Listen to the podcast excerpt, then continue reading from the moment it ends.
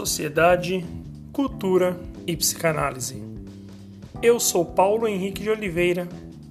Entre e ouça.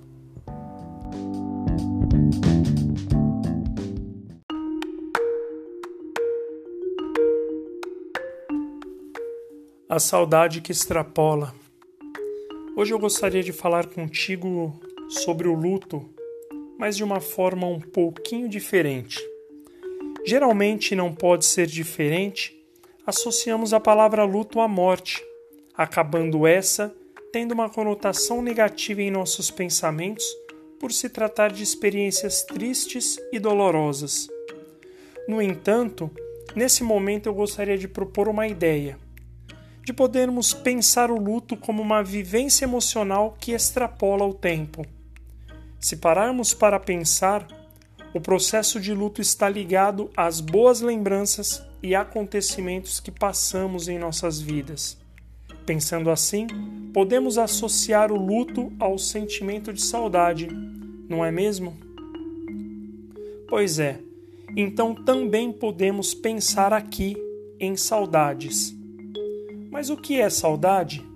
Saudade não é uma boa lembrança, uma recordação de uma pessoa querida de algum momento legal ou de alguma coisa que passou e que agora não temos mais?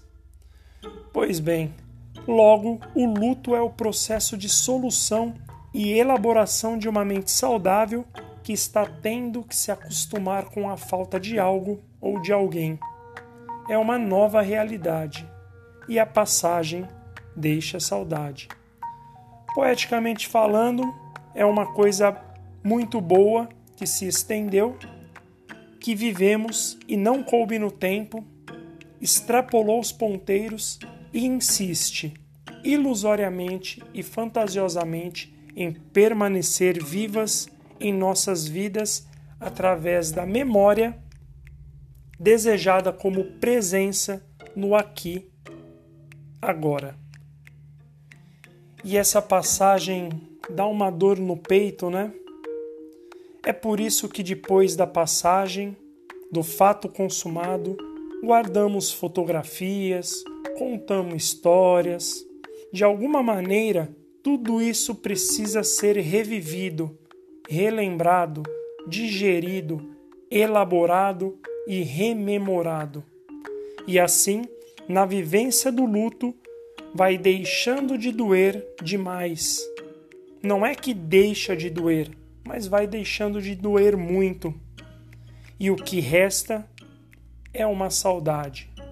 Aos poucos, uma nova aurora e um tímido sorriso surgirão, transformando a falta numa doce lembrança.